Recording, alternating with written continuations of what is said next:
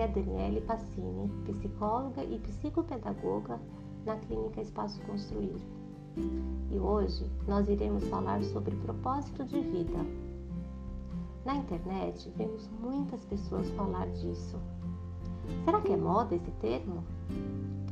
Na verdade, não. Sabe por quê? Porque quando sabemos o que nos move ou que faz a gente levantar todos os dias para ir à luta, seja para estudar, trabalhar, ajudar alguém, nós temos a chave do sucesso para ser feliz. A tal da busca da felicidade está dentro de nós e se conseguirmos descobrir nossos talentos e habilidades, acessamos nossa missão de vida, descobrimos nosso propósito e automaticamente definimos os objetivos e metas. Mas será que é fácil acessar tudo isso? A resposta é com autoconhecimento. Sim, com o que aprendemos durante nossas vidas desde pequenos. É com autoobservação e também nas relações humanas que fazemos, com nossos acertos e erros. Podemos ler coisas que nos interessam e ajudam, ouvir, ver, trocar ideias com amigos, experimentar coisas novas, estar aberto e buscar o que realmente nos dá alegria na vida.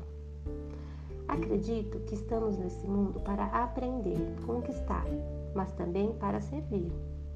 O motivo de nossa existência é que vai fazer a diferença na vida das pessoas. Às vezes, nem percebemos, mas somos inspiração para alguém. Pode ser pelo modo de ser, nosso sorriso, o trabalho que desenvolvemos, como nos vemos, nossos valores, enfim, até pela nossa história de vida. Para entender melhor o que é propósito de vida, é importante saber quais são nossos talentos e habilidades para podermos ir mais além. Assim, encontramos o nosso propósito, pois ele vai reger nossos passos e nosso futuro.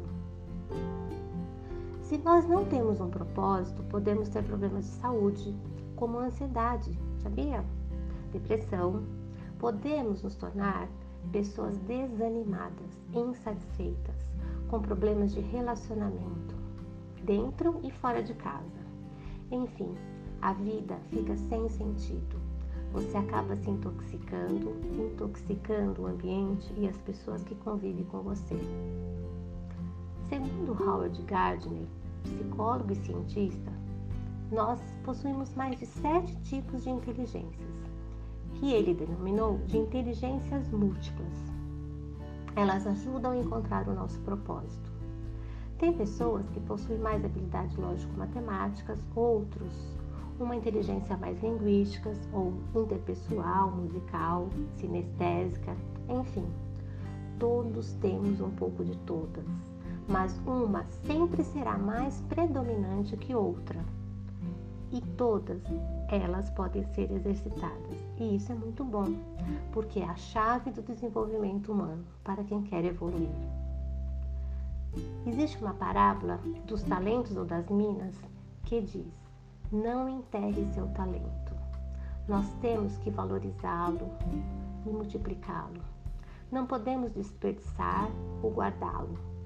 Devemos sempre nos conhecer e evoluir tanto na área pessoal como profissional. Fazer boas escolhas, ser feliz e realizado. E você? Já encontrou seu propósito de vida? Eu espero que sim. Essa foi a reflexão de hoje. Com carinho, um abraço e até a próxima.